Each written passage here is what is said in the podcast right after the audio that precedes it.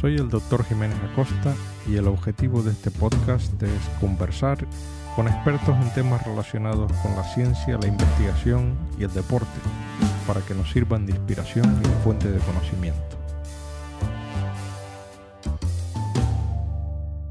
La música podemos considerarla como una sucesión de sonidos que nosotros procesamos en nuestro cerebro y nos puede cambiar el estado emocional.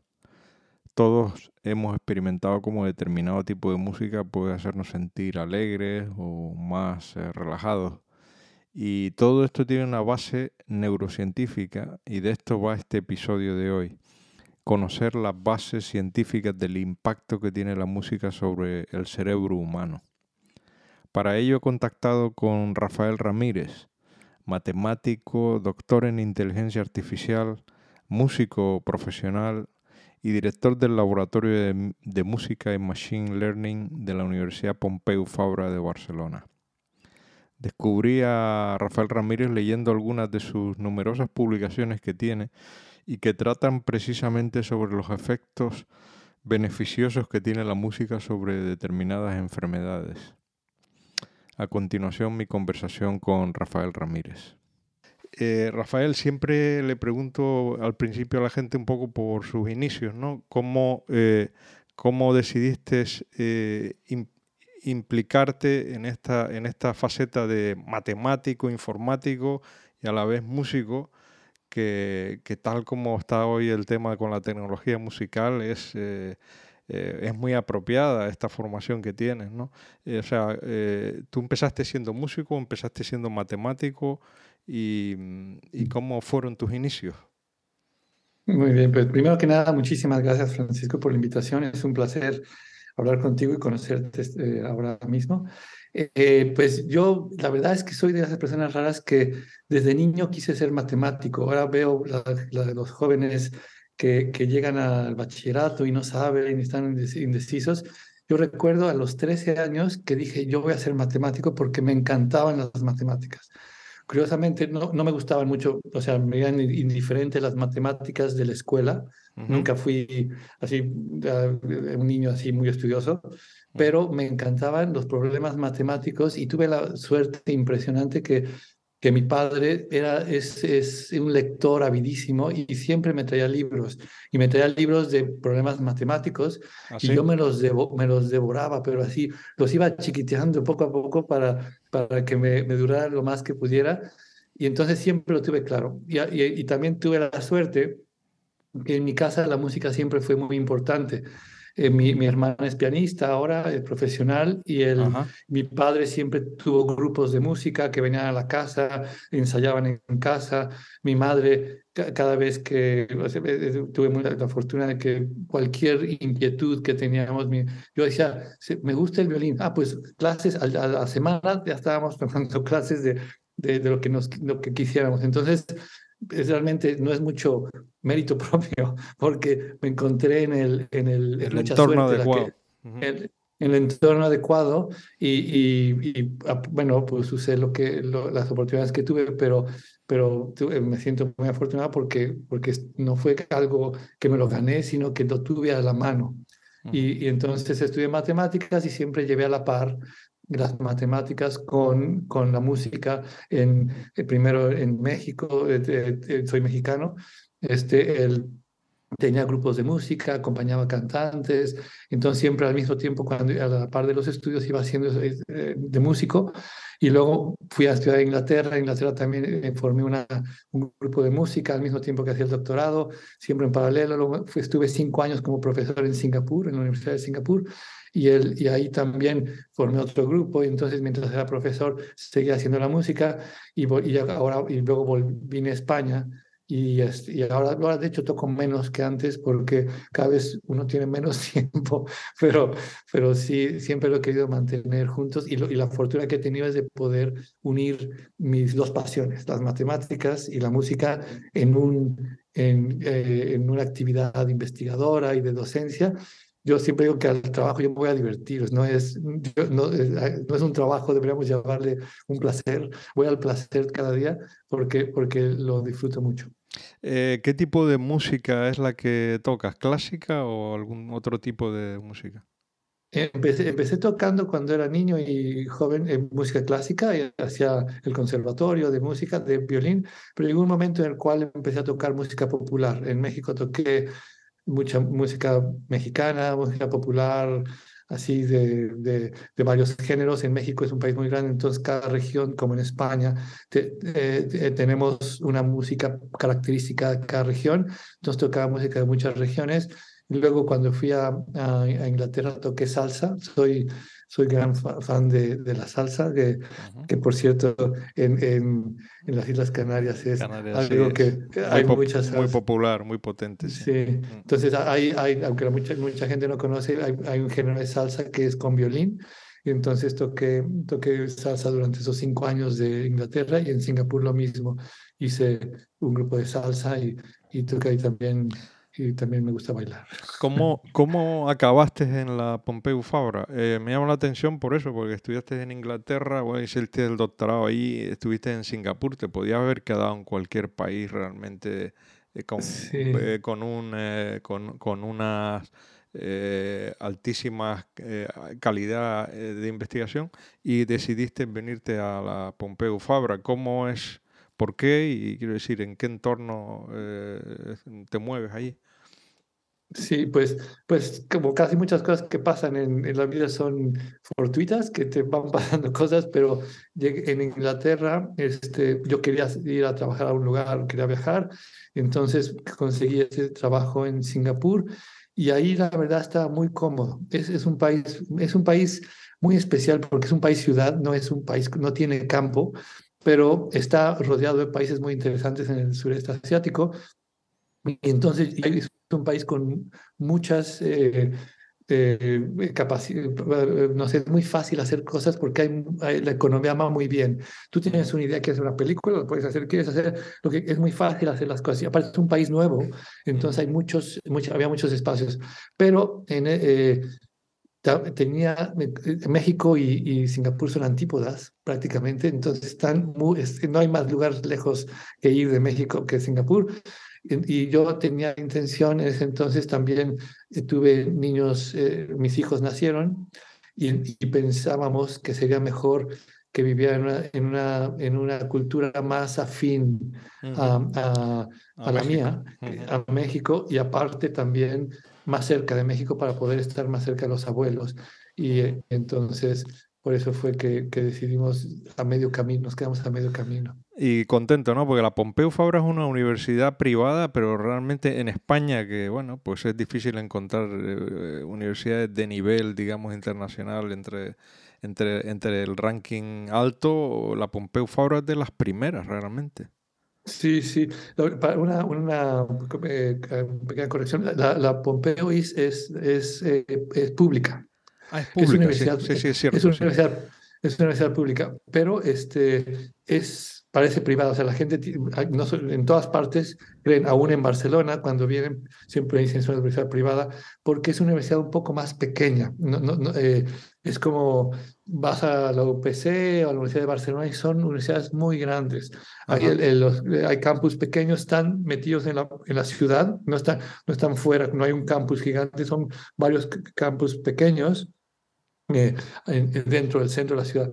Entonces parece privada y sí es un entorno magnífico, es el, el nivel es muy alto, es como un modelo más anglosajón en el sentido de que hay mucho movimiento de, de investigadores, de postdocs, hay como, como mucha, mucha movilidad. Yo conocí amigos, también profesores de otras universidades, que venían al departamento y decían, es que aquí parece que todo el mundo tiene prisa, porque todo el mundo anda rápido haciendo cosas, todo es en inglés, hay muchos hay gente de todo el mundo, es como es una universidad muy agradable para trabajar, la verdad.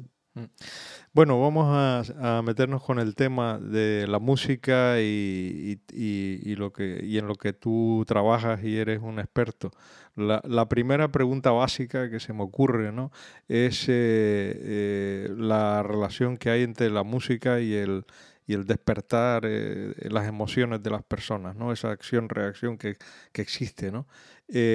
¿por, qué, ¿Por qué la música eh, mm, despierta emociones y qué parte de la música es la que realmente despierta las emociones en sí, la, melodía, la parte, lo que es la parte musical o eh, ritmo, eh, no sé.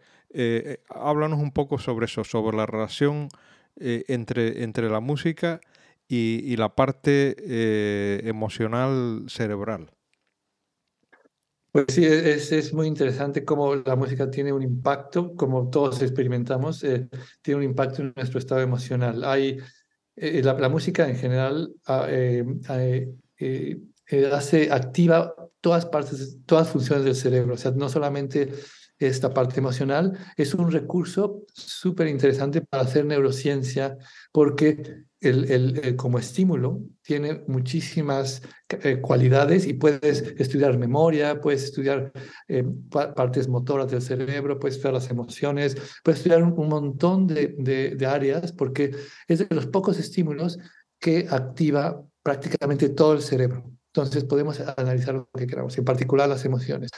Y cuando, cuando decimos qué parte de la música es lo que, lo que, lo que más nos llega, por ejemplo, eh, eh, no hay, o sea, todos los componentes, como digo, decías bien, la melodía, la armonía, el timbre, el, el ritmo, el, eh, estos componentes, todos tienen, influyen en, en, en, nuestro estado emocional.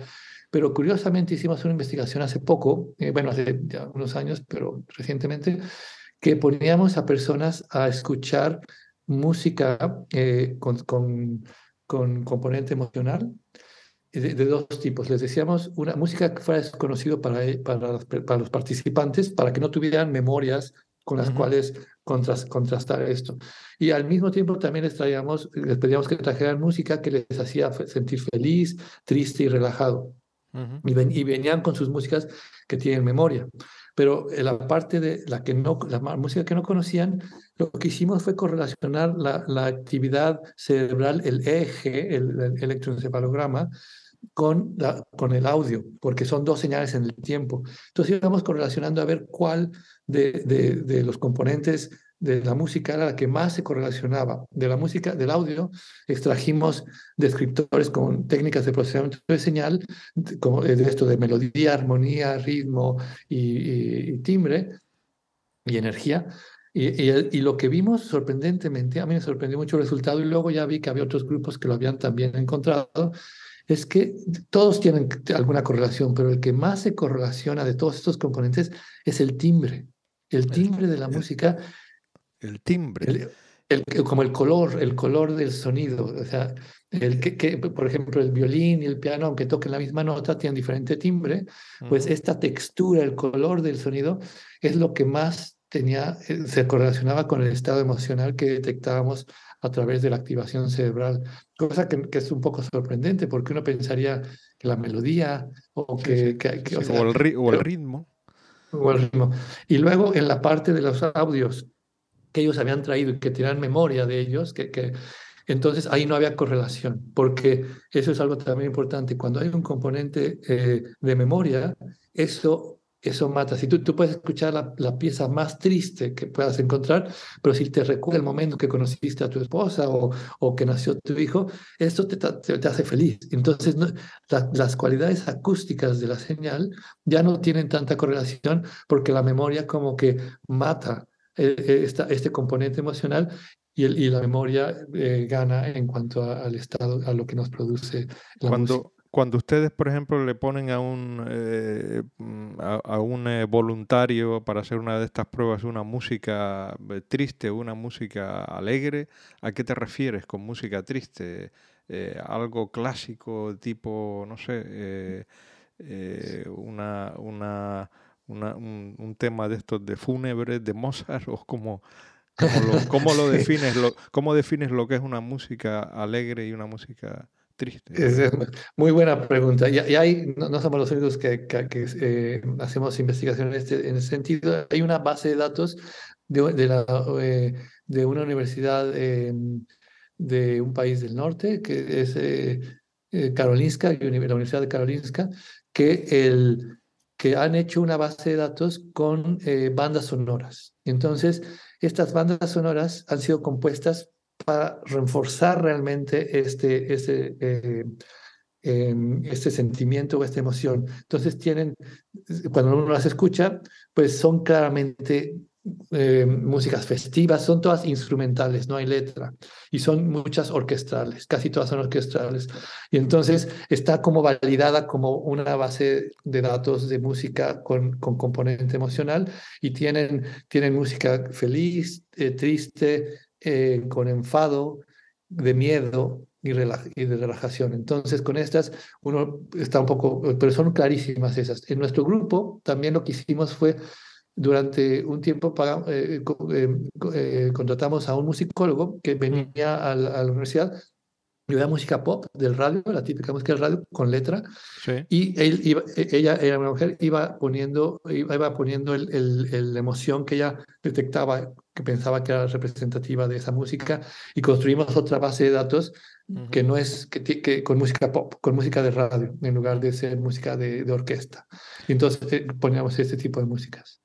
¿Y la gente eh, puede, puede uno tener acceso por, por internet a estas bases de datos? Sí. Sí, sí la, la, nuestra está disponible desde nuestra página web y desde, o bueno, o si no, que me contacten y les doy acceso y les digo cómo llegar. Y la, y la, la de Karolinska, la Universidad de Karolinska, eh, yo creo que también, pero no me acuerdo si hay que pedir un permiso, nada más hay que mandar un correo al, al, al, que lo generó y entonces dice, la quiero para cualquier cosa y te manda el link para hacerlo. Creo que no está disponible así directamente, pero, pero da permiso a cualquier persona.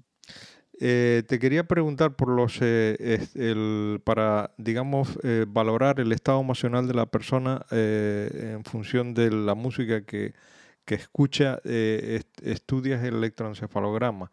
Eh, em, em, ¿Nos puedes eh, andar un poquito más en este, en este aspecto? Es decir, con el encefalograma lo que estás haciendo es, em, digamos, analizar una serie de ondas cerebrales, ¿no? Que, que todos tenemos y que van cambiando en función de, lo que, de, los sentimientos, de las emociones, ¿no? ¿Podrías ahondar un poquito cómo es ese, ese proceso eh, de, estudio que haces con, con un electroencefalograma? Perfecto, sí. E, eh, es, es, interesante la pregunta porque eh, cuando nosotros sentimos emoción, es la parte más central del cerebro, amígdala, que está más en la parte interior del cerebro, la cual es la que produce activaciones que nos producen nuestros, nuestras emociones. Y, el, electroencefalograma solo mide en la corteza, que está en la parte exterior del cerebro. Entonces, no podemos con electroencefalografía eh, detectar la activación cerebral de la amígdala del centro, donde está realmente, donde se están de las emociones. Pero lo que sí pasa es que la, corteza prefrontal, aquí como en la frente, un poco arriba de la frente, está muy, muy modula de cierta manera nuestros, nuestras emociones. Eh, así dicho muy así coloquialmente, aunque no es formal, es, si te enojas de repente, eh, eh, es la amígdala que echa a andar este, este sentimiento de, de enfado pero tú puedes decir, no está para tanto, cálmate, respira profundo, que es la parte más racional, la corteza, y tiene la capacidad, porque hay conexiones más o menos, o sea, no, más o menos directas, que pueden apaciguar la actividad de la, de, la parte del centro del cerebro. Entonces, lo que hacemos es, nosotros medimos la actividad en la, en la corteza prefrontal, y hay, hay desde de gente que estudia desde hace 70 años o 60 eh, la electroencefalografía, hay ciertas ondas que representan relajación y excitación. Son las llamadas ondas alfa y beta. Y entonces, estas, eh, midiendo estas, podemos ver qué tan excitado o qué tan relajada la persona está. Y luego hay otros resultados que muestran que que la simetría de, los dos lóbulos en el cerebro también tiene una relación con qué tan positivo o negativo puede ser una emoción. Entonces, usando estas dos, eh, una, qué tan relajado y, o excitada la persona está y qué tan eh, positiva o negativa el sentimiento es, entonces podemos decodificar diferentes emociones. Por ejemplo, felicidad sería algo excitado y positivo, mientras que eh, eh, eh, enfado sería algo también excitado pero negativo y, triste sería algo no excitado y negativo y relajado sería así en esas combinaciones. Y entonces lo que calculamos es un, un índice de excitación en la persona y un índice de positividad negatividad del sentimiento. Esto no es muy preciso, o sea, es una, es una estimación del, del estado emocional, porque el, el, el, electroencefalograma lleva también mucho ruido en cuanto a señal, en el sentido que, que si uno parpadea se detecta actividad muscular y, y luego hay, hay cosas que no podemos controlar, pero también publicamos un artículo que podríamos eh, em, eh, detectar la emoción el, por ejemplo, lo positivo y negativo con, con no me acuerdo, 87% de precisión y la, y la, la, excitación o relajación con, con el 82% de precisión. Entonces, realmente lo que extraemos no es perfecto, no es 100%, pero sí tiene un indicador de, del estado emocional de la persona.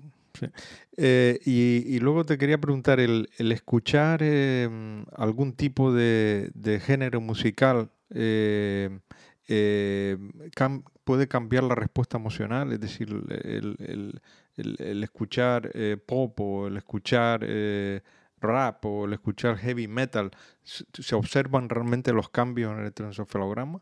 ¿O no es tanto el género, sino el tipo de, música, digamos, que sea, que sea, no sé, que tenga otros, otras variables?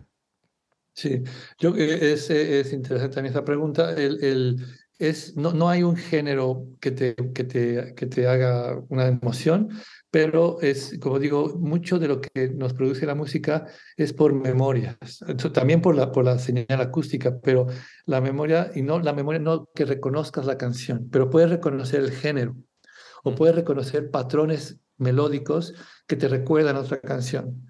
Entonces, es claro que si tú quieres, lo que hacemos todos, si quieres por ejemplo, sentirte feliz, pues te vas a poner música que sea acústicamente feliz, pero que también esté el género que te gusta. Mm. no vas a, entonces, no, tal vez si no te gusta la música clásica, no pondrás música alegre de música clásica, te pones, si te gusta el rock, pues te pones algo alegre rock. Entonces, como que es una mezcla de, de, las propiedades acústicas, pero mucho viene con, con nuestra memoria en el sentido amplio, en el sentido de que son por canciones que no hemos oído, pero son semejantes a lo que hemos oído en otras circunstancias. Nos traen recuerdos indirectos. Eh, entonces hay mucha relación entre la, entre la música y la memoria, ¿no? Se, se, se, se relacionan bastante. Y, y hay, hay algo de, eh, por, por, ejemplo, la gente que, que gente joven que, que, empieza a escuchar un tipo de música clásica, por ejemplo, y tal, son un gran aficionado a la música clásica, otros que son más raperos y tal. La música eh, puede llegar a moldear la personalidad de la persona esa es una pregunta súper interesante. Este, no, no lo sé, nunca lo he estudiado y no he leído artículos que, que, que hagan, que, que, investiguen este aspecto, pero el, yo creo que o sea, algo interesante es que obviamente nuestra, nuestra, el cerebro está cambiando todo el tiempo. E, es como llaman, el cerebro es plástico, que, que nuestro cerebro, ni tú ni el mío, va a ser igual al, terminar esta conversación, que lo era porque generamos conexiones, va cambiando poco a poco. Lo interesante es que no solo lo que hacemos nos cambia el cerebro, sino hasta lo que pensamos. Cuando hay, hay un estudio que me gusta mucho de que tiene como eh, em, tiene eh, consecuencias o implicaciones en la vida eh, de todos los días, pusieron a un grupo de personas que no tocaba el piano a aprender a tocar el piano, eh, a hacer un ejercicio de técnica con, con, las manos. Iban eh, con una técnica de resonancia magnética de imagen cerebral, iban viendo cómo, qué áreas se, se, se, se activaban.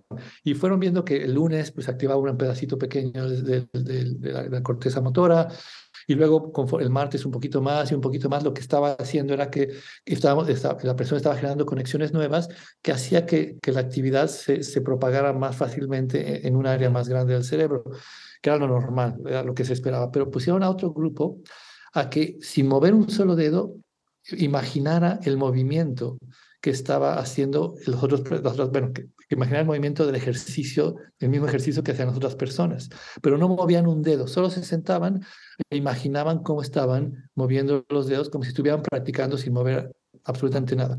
Y hicieron el mismo análisis y pasaba lo mismo. En, el lunes, pues había una región pequeña, el martes iba extendiendo, iban generando conexiones en una manera muy semejante a los que realmente estaban haciendo la acción.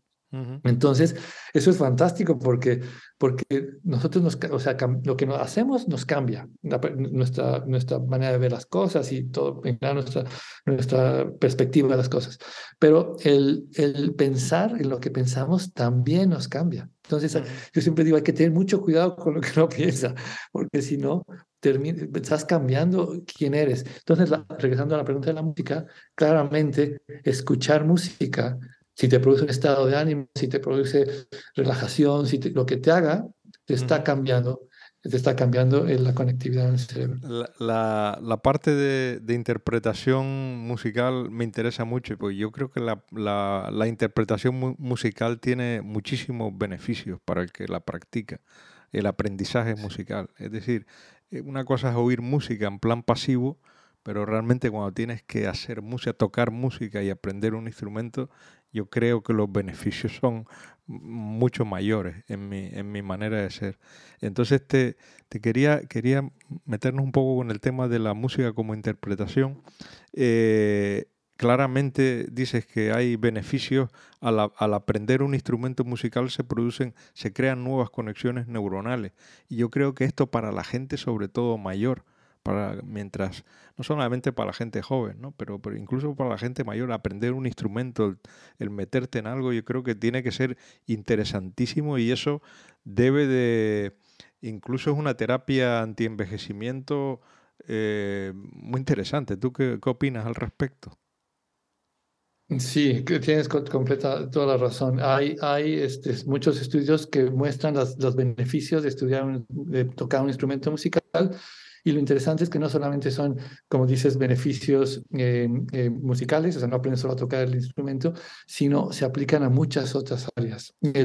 Hay, eh, hay, se ha visto, por ejemplo, en, en, músicos o gente que aprende a tocar instrumentos musicales, hay que ingresan o, o generan mucho más conexiones en áreas del cerebro particulares. Por ejemplo, una muy, muy importante para muchas funciones es lo que se llama el cuerpo calloso o el corpus callosum, que es donde se unen los dos lóbulos. El cerebro está como partido en dos y no, están, no, no se toca casi nada, pero se tocan en la base, que se llama el cuerpo calloso, y por ahí entonces se, se integra información de un lado del cerebro con la integración del otro. Es como un puente que tienes que pasar para ir de un lado al del otro lado.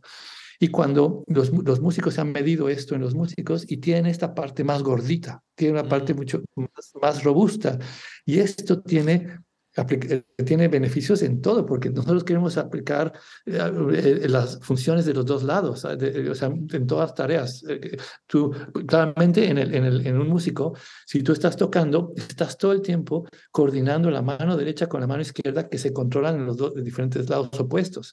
Entonces, estás todo el tiempo pasando información y de usar esa parte se hace más gorda que te sirve para muchas otras tareas que no son musicales.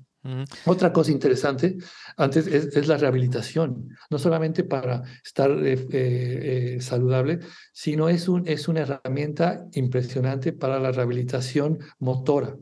Por ejemplo, es la gente que tiene un ictus y pierde el movimiento de un lado, se ha visto que, que, la, que la, también la, la, corteza motora, la parte que procesa el sonido, que, donde entra por el oído, y, esas neuronas que, que decodifican lo que estamos oyendo, esa parte está muy conectada a la parte motora. Están muy, son muy cercanas. No, no es de extrañarse que cuando vas a un lugar con un ritmo muy fuerte, empiezas a, moverte o a tocar con el pie, a mover el pie, porque es casi automático, porque es muy fácil excitar la parte motora a través de la parte auditiva. Entonces, cuando tú rehabilitas, rehabilitas un, un, miembro usando música, estás dándole una ayuda fenomenal porque la parte auditiva está como empujando a que se active la parte motora. Entonces tiene todas esas ventajas que que, mencionabas tú también. Pero, por ejemplo, en el caso del ictus, el rehabilitar con música, quiere, ¿qué quiere decir? ¿Que, que tú le, le estás eh, ordenando, el rehabilitador, una serie de ejercicios y que esos ejercicios se acompasen con el ritmo musical o, o cómo sería? Hay, hay, varias técnicas, pero, pero podría ser desde aprender a tocar un instrumento, ya sería casi una terapia, claro que es algo que no, no está hecho para que te recuperes, pero ya estás haciendo música, pero eh, eh, normalmente la fisioterapia de, de rehabilitación de ictus te eh, vas y, tienes que hacer ejercicios de mover objetos, de poner en cajas.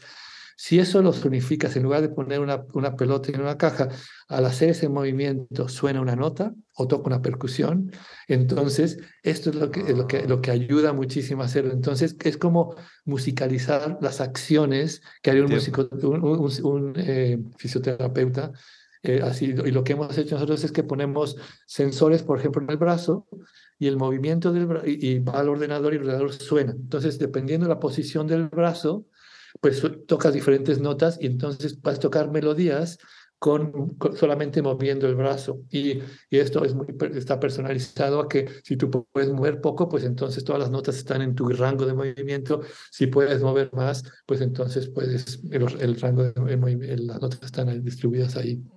O sea, que la gente que, que mm, digamos, eh, que aparte de la rehabilitación se ayudaba con la música, se recuperaba antes. Pues el resultado del estudio fue básicamente eso, ¿no? Exacto, se recuperó. Eh, al mismo tiempo recuperaron más. Eh, actividad motora. Sí, sí, o sea, la, la recuperación fue mayor con el mismo número de sesiones que con fisioterapia tradicional. Te quería eh, preguntar alguna cosa más sobre la interpretación. Eh, leí el artículo tuyo sobre el, tema de, los bateristas profesionales que, les, pusieron varios patrones para tocar la batería, un patrón rítmico normal y tal, y luego un patrón de improvisación libre y, tal. Y, se demostró que la improvisación tiene beneficios. Es decir, que que crea una, eh, un, no sé si es por, por, más atención que pones o algo, pero crea eh, emociones más positivas. Y eh, quería que me, bueno, me explicaras un poquito eso, andaras un poco más en, en el tema de la, de, la, importancia para un músico en la, en la improvisación, ¿no?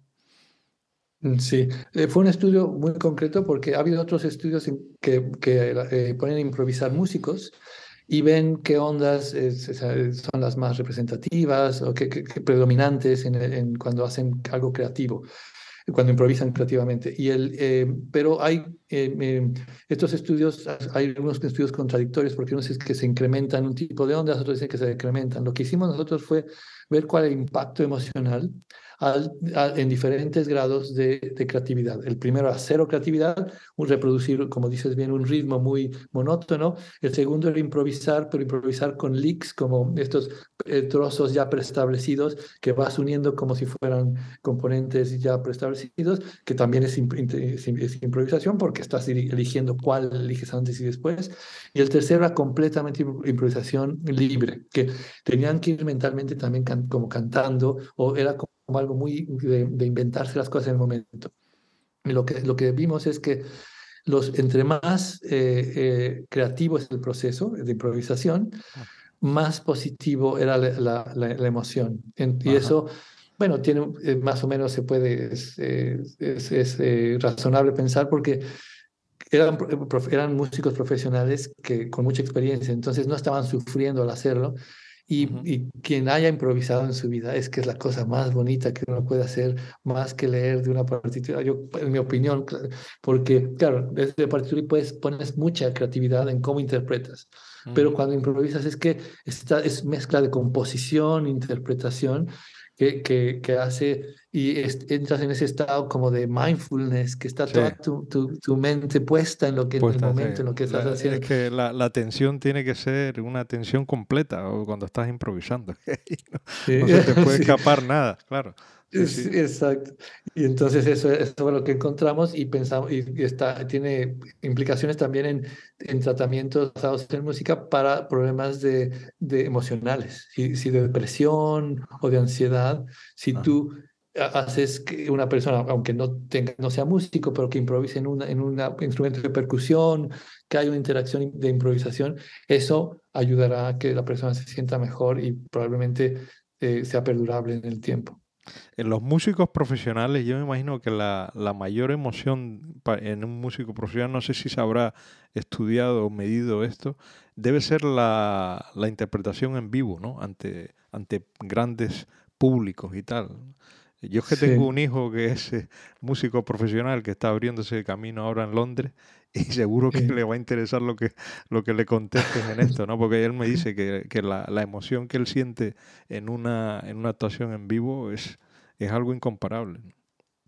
Sí, sí, yo creo es que eh, no lo hemos estudiado, pero claramente si aparte de lo que estás haciendo, estás en un, en un lugar con gente y hay reacción, eso, eso estimula aún más el, el, el estado emocional. Hay gente que le, le provoca ansiedad. Hay, hay sobre todo en música clásica, en música clásica, eh, hay muchos casos de personas como dicen, estudias en un, cuarto pequeño y de repente llegas a un hall como que no estás preparado y hay gente que le produce ansiedad, pero si pasas ese estado de ansiedad es, es este, lo mejor que te puede pasar.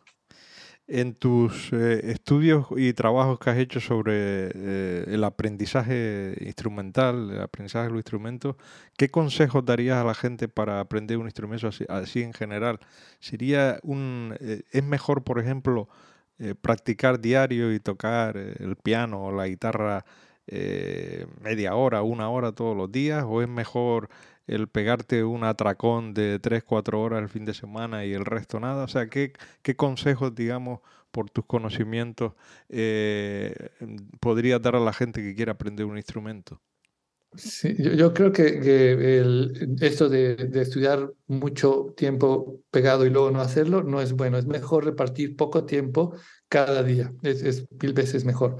Y luego, el, em, también eh, yo creo que hicimos otro estudio que, que nunca estudiar de más, porque si, te, si uno se esfuerza, pasa cuando tienes presión para un recital o así, eh, llega un momento en el cual ya no estás aprendiendo, el, el, como que tu mente ya no está concentrada y el momento en que no estás concentrado ya no, ya no estás mejorando. Entonces vimos como una, en, en un estudio que hicimos, que, que como el, eran principiantes, aprender a tocar el violín muy básico, era, eh, iban mejorando, mejorando, mejorando y su sistema cerebral se, estaba concentrada y llegaba un momento en el cual ya no mejoraban, de hecho empezaban a hacer lo peor y, y porque ya no tenían concentración. O sea, entonces yo creo que esos puntos hay que tomar pausas y volver a retomarlo.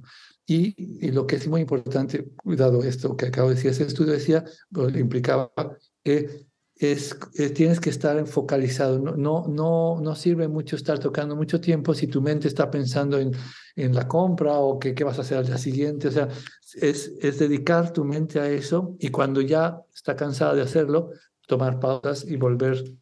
Y, que es, y, lo, y lo último, yo creo que yo creo que algo que es vital para llegar a tocar un instrumento es pasárselo bien, porque muchas veces el, el los conservatorios o así, no, nunca, los, los, los, niños nunca encuentran el placer, están haciendo algo que, que no le encuentran el placer. Entonces, hacer la experiencia, aunque no sea tan estricta y tan, tan de técnica, poner siempre un componente de, de pasarlo bien, de, de, eh, porque eso hace que volvamos a intentarlo, que, que nos llame otra vez. Si sufrimos cada vez que lo hacemos, tarde o temprano lo vamos a abandonar. Sí, sí, eso es cierto, sí, eh, te tiene que gustar. Por eso yo, yo pienso que muchos niños abandonan el conservatorio, sobre todo antiguamente, porque ahora ya va cambiando un poco el modelo de enseñanza, ¿no? Pero antiguamente que era que era las el tocar escalas y todo esto, claro, a un chiquillo lo aburre, o sea, solemnemente, y la mayoría de la gente abandonaba. Mm. Exacto, exacto. y, después hay alguna hora del día eh, en el que es mejor el practicar un instrumento y te lo digo porque por experiencia propia eh, yo llego del trabajo tarde y es cuando tengo a veces un rato para practicar y es una hora fatal, ¿sabes? Se me cierran los ojos y, Sí, sí.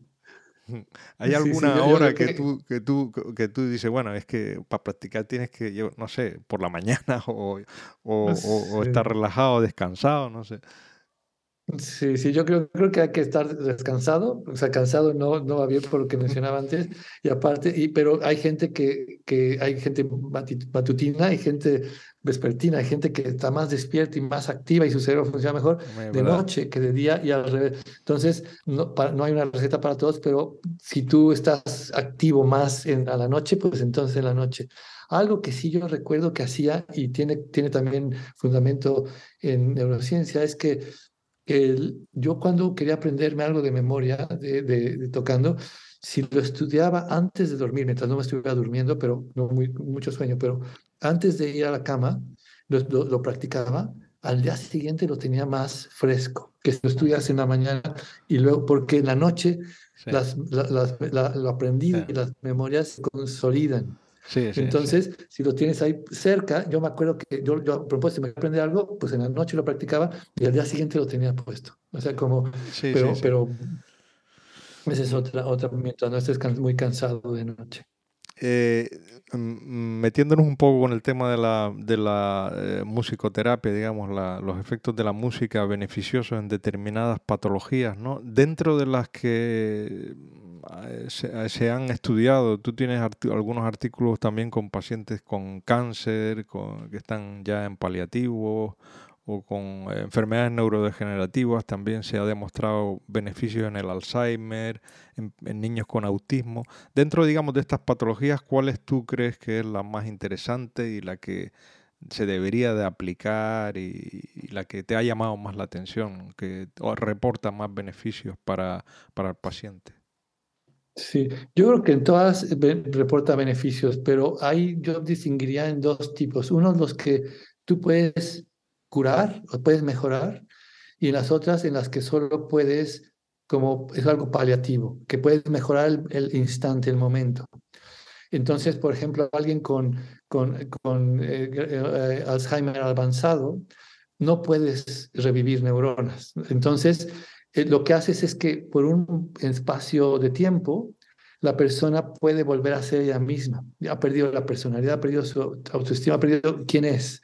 Mientras, y, con la música es capaz de regresar y volver a sentir y a volver. Hay personas que no pueden hablar una frase, no pueden decir ni sí ni no casi, y pueden cantar una canción completa. De, uh si, si, después de la música, o, o pueden empezar, si empiezas a hablar con música, pueden hacer frases más largas. Entonces de repente le regresas la personalidad, pero es algo temporal. No puedes, no puedes mejorarlo. O con, con autismo también es, es un poco, aunque hemos mostrado que hay mejoras eh, más o menos permanentes, pero es muy, muy limitado lo que puedes hacer con parálisis cerebral, parálisis cerebral, pues hay, hay un daño cerebral que no puedes reparar, no puedes hacer milagros. Pero hay las otras que sí curas, por ejemplo, en ictus. En ictus te sirve para, pues, eres capaz de, de rehabilitar a una persona o, por ejemplo, en problemas emocionales, con depresión hicimos otro estudio.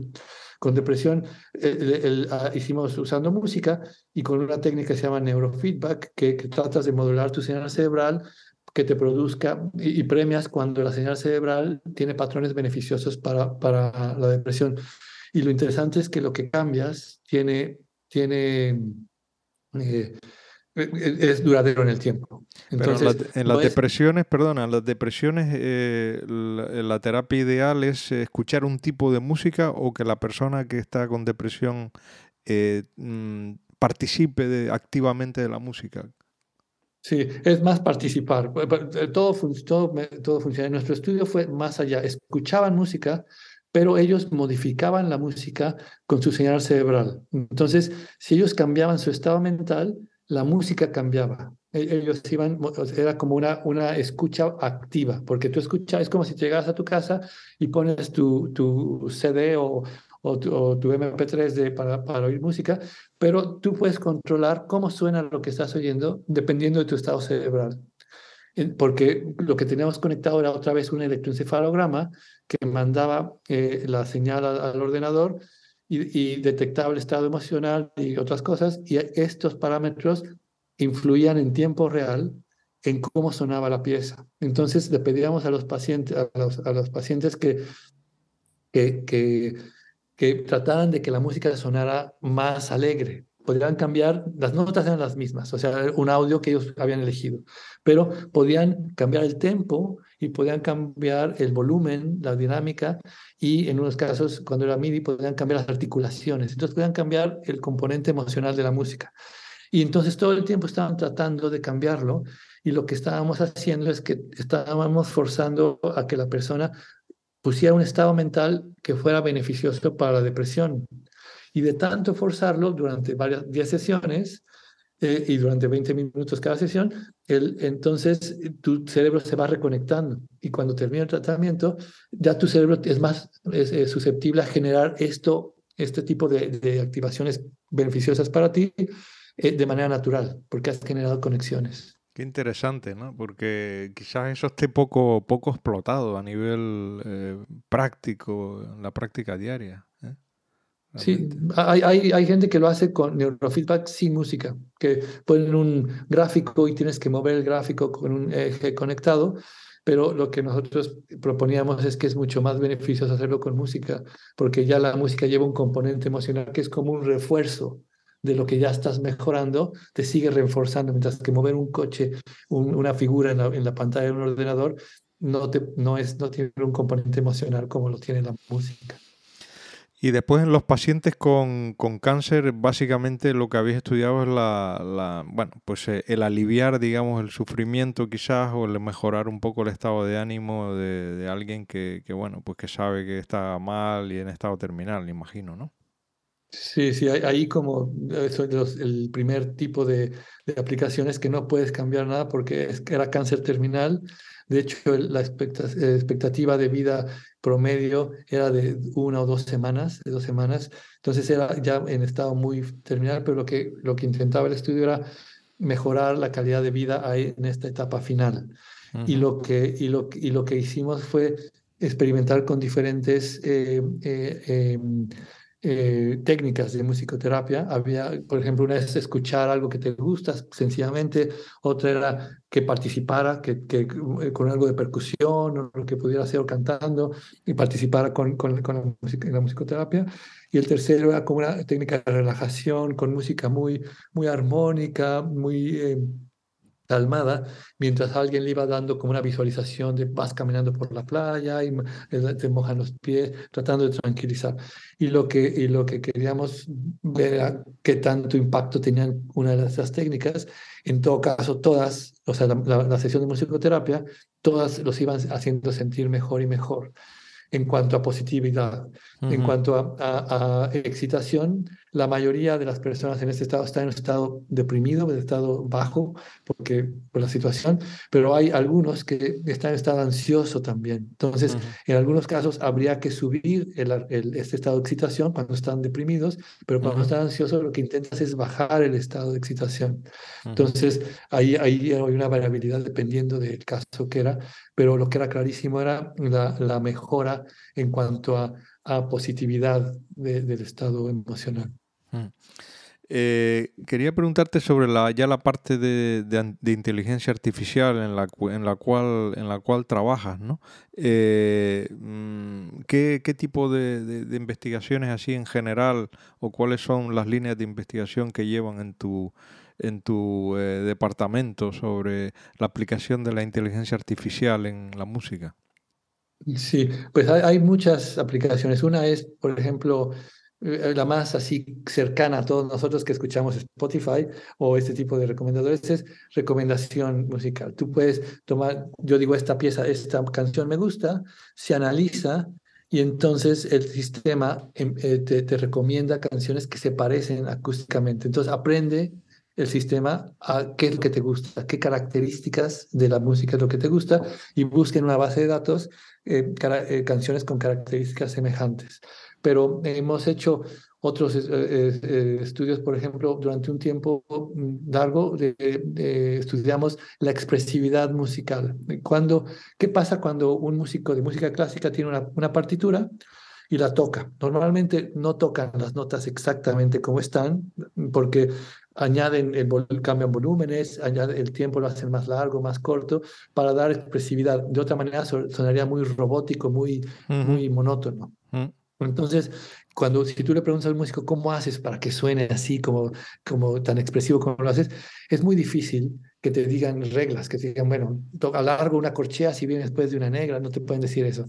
Pero eh, entonces, estas son aplicaciones buenísimas para la inteligencia artificial porque no las podíamos programar a mano, pero si les damos ejemplos, la inteligencia artificial aprende sola.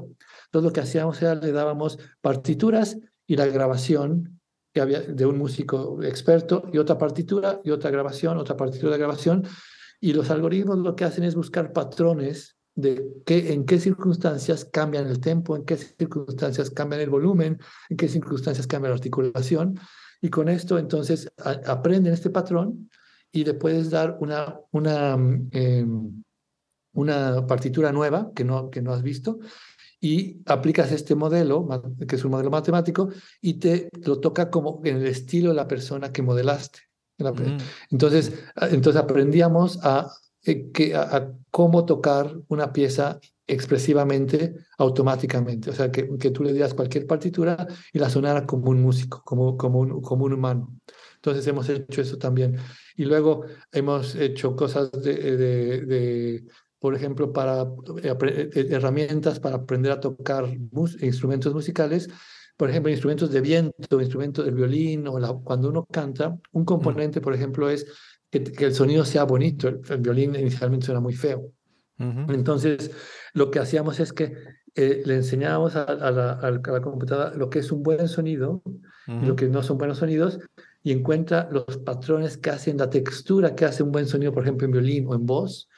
Y lo que, lo, que, lo, que, lo que hace es que tú practicas y te va dando eh, eh, retroalimentación de, de cuándo lo estás haciendo bien, qué, qué parte del sonido te está fallando, si por ejemplo el, la, la, la, dinámica está inconstante, o sea, tú quieres tocar un sonido con una dinámica constante, con un volumen constante, pues sí, a veces cuando tocas presionas más el arco del violín y entonces va fluctuando, entonces te dice qué cosas están, puedes mejorar, o el timbre, te va diciendo cosas. Entonces aplicamos también inteligencia artificial a que aprenda a escuchar eh, lo que toca el, estudiante y le dé retroalimentación para cómo mejorarlo.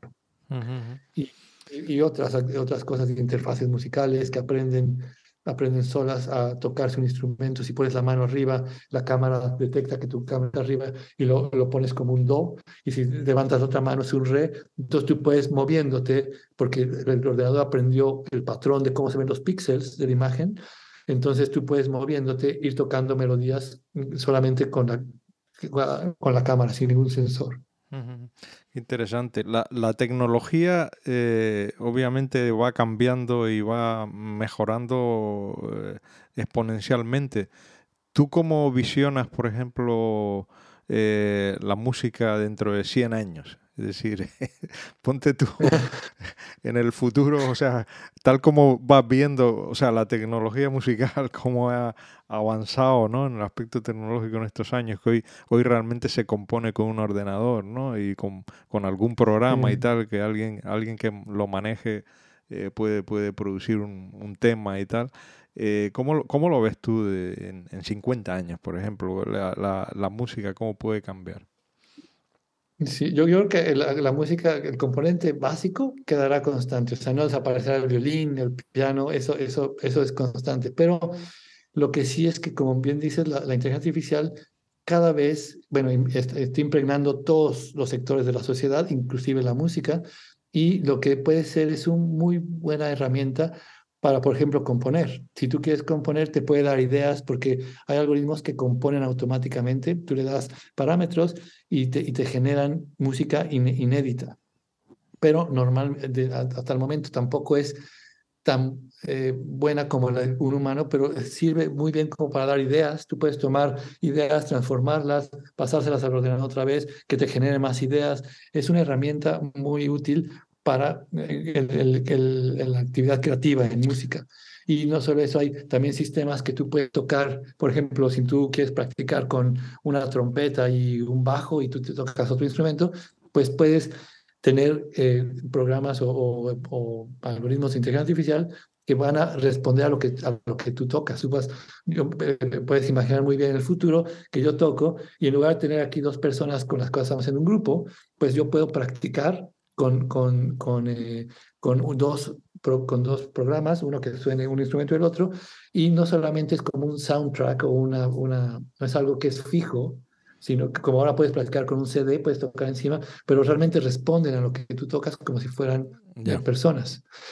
Lo que sí es que yo creo que nunca, van a, eh, nunca se va a poder eh, quitar el, aspecto humano. La música tiene un aspecto, aspecto social importantísimo, humano, que es irreemplazable por cualquier inteligencia artificial. Esto servirá como para practicar, pero para practicar. al final, pero al final mm.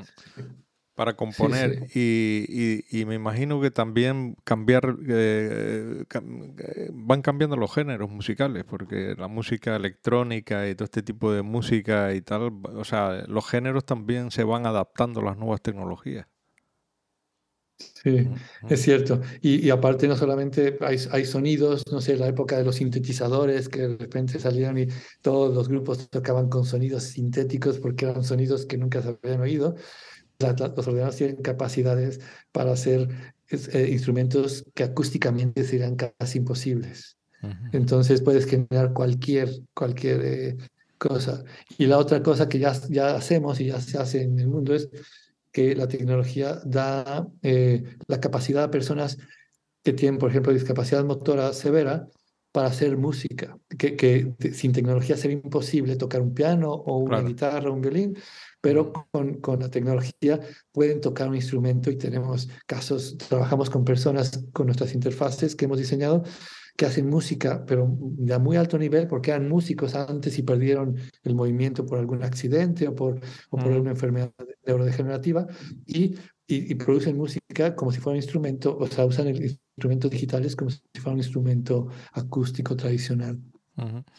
Eh, bueno, ya eh, te voy a hacer ya una serie de preguntas más eh, personales. Tú, tú dentro de la música que has escuchado, ¿qué, ¿qué músicos son los que los que consideras que han cambiado eh, de alguna manera la música. Y te voy a poner el, típico ejemplo, por ejemplo, Miles Davis, ¿no? que fue una persona que cambió el estilo musical, los Beatles, ¿no? cuando empezaron y tal.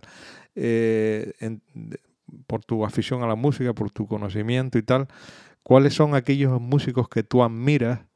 Eh, pasados, clásicos o presentes, contemporáneos que creen que crees que han eh, han, cambiado de alguna manera eh, y, que, han tenido eh, máxima influencia en, los estilos musicales y en la música actual?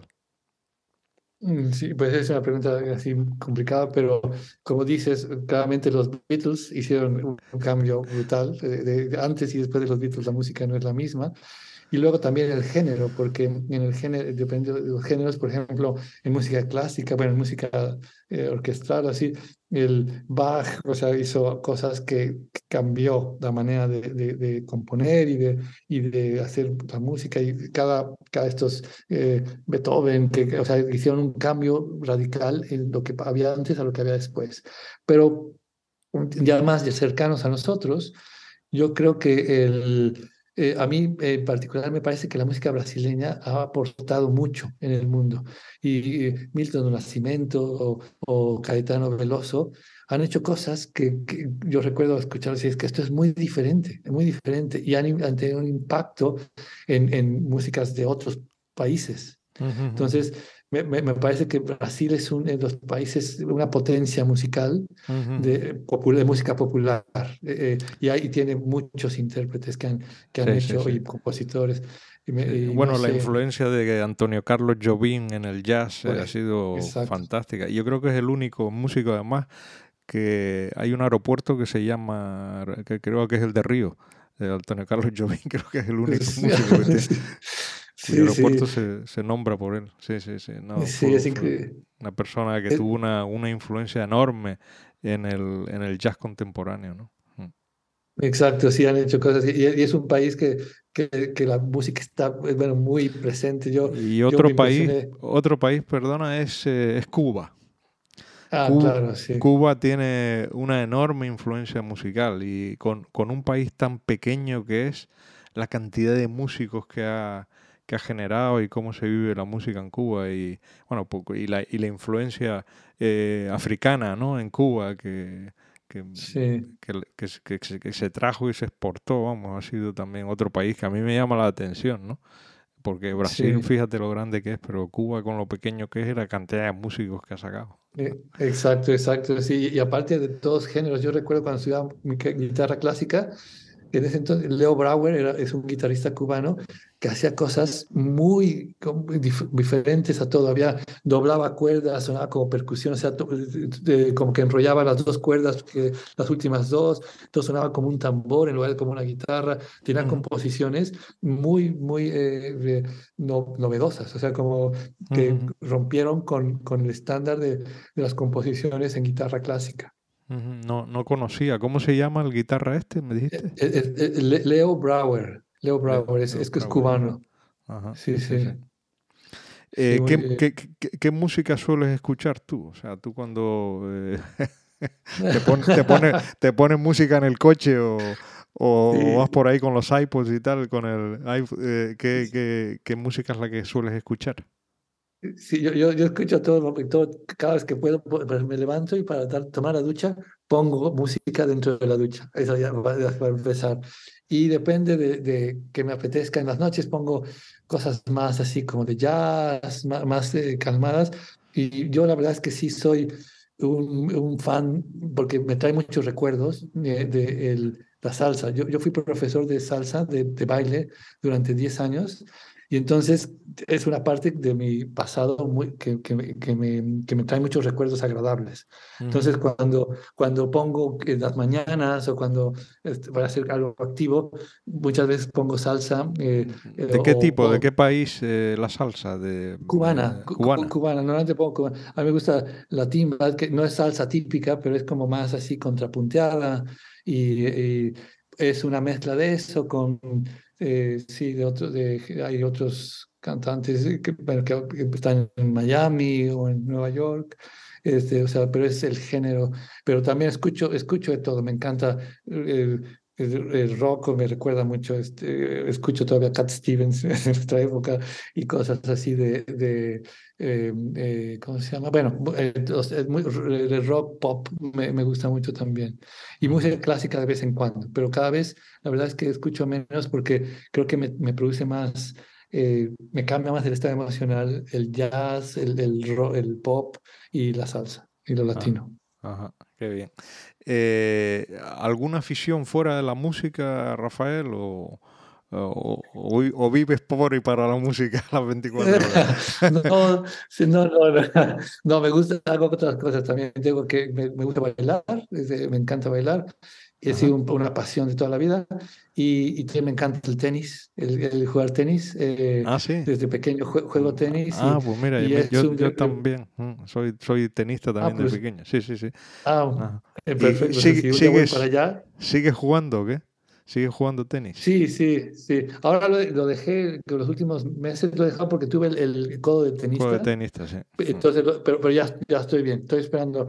Yo estos días hace mucho frío, pero en cuanto haga un poquito menos frío, me, me, sí, me encanta. Yo, yo, por mí jugaría todos los días. Me ah, encanta el tenis. Vaya, pues en Barcelona estás en el sitio ideal, porque Barcelona probablemente es el, el, donde más, en la región, donde en España, donde más eh, han salido más jugadores y más eh, entrenadores hay, más sí, por, por tradición de siempre en Barcelona. Sí, sí, sí. Es un, es un, a mí me parece un super deporte porque aparte con una persona más puedes practicar. Es un deporte para toda la vida. Si juegas fútbol, me gustaba mucho el básquetbol cuando era joven, pero para organizar 10 personas o 20 personas, eh, es más complicado. Mientras que aquí quedas, llamas a alguien, en una hora nos vemos ahí y estás en, jugando. En, México, sin embargo, nunca ha habido buenos... Eh, bueno, que yo recuerde tenistas buenos mexicanos, eh, ¿ha habido alguno hace muchos años? Eh, sí, Raúl Ramírez. Raúl, Ramírez. Raúl Ramírez, que se, apellida como tú. Exacto, sí. hace, este, un montón de años. Mm. Sí, realmente no, fue el único y nunca llegó, no sé en qué lugar quedó, era muy bueno, sobre todo en dobles ganaba en muchos, muchos torneos, pero, él, pero pero no, es cierto que no tenemos, es que España, España nos tienes todos. Sí, la verdad que sí, sí, es increíble el nivel que hay en España de tenis. Sí, es impresionante. Y eh, por último, eh, siempre le pregunto a, los invitados que nos recomienden eh, algún libro de estos libros que, que a ti te hayan influido o algún libro que siempre te guste regalar a alguien por, por, por, porque son libros que te hayan marcado, si hay alguno y, algún país, finalmente, algún país que, que, la gente no debería de perderse, ¿no? De estos países que tienes que ir por, por, por, porque a ti te haya llamado la atención y quieras recomendar. O sea, primero algún libro. El, el libro, yo, yo siempre fui, cuando era más pequeño, de, eh, fan de la ciencia ficción. Y me, y me, ah. leí todos los libros de Isaac Asimov y Ray Bradbury que oh, sean... Y, y de hecho, es de las que más influencias más eh, eh, fuertes en, en mí, porque yo de hecho estudié un poco matemáticas, porque leí un libro de Isaac Asimov que se llama La Fundación. y la Fundación, hay, hay un, él, él, menciona las psicomatemáticas o las psicomatemáticas, le llama, que, que es eh, usar matemáticas para predecir el futuro de la civilización. Y, y, va, y, es una ficción que va prediciendo los acontecimientos clave en la, en la historia cósmica de, cuando ya vengan nuestros planetas. Y, y, estaba basado en una, historia, en, una, en, una, en, en una idea que es muy sencilla, y yo pensé cuando era niño, es que eso se puede hacer, o sea, se podría hacer las matemáticas.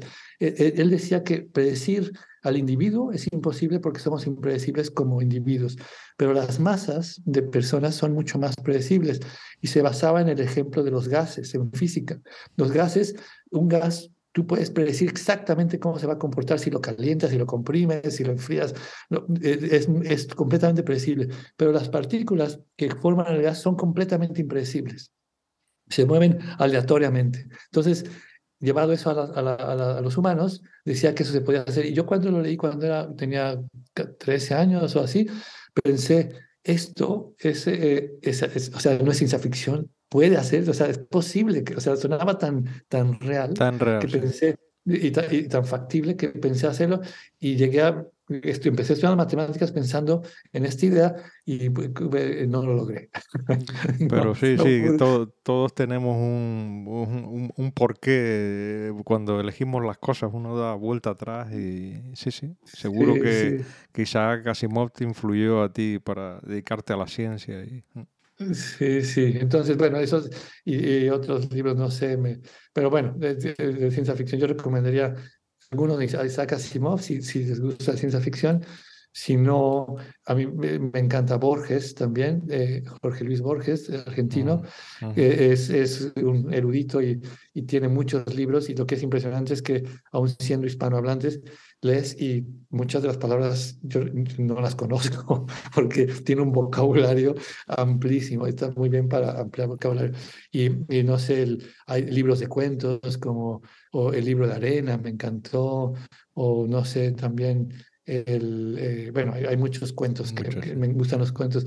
Y luego también, por último, este, Isabel Allende me gustó, me, también me gustó mucho.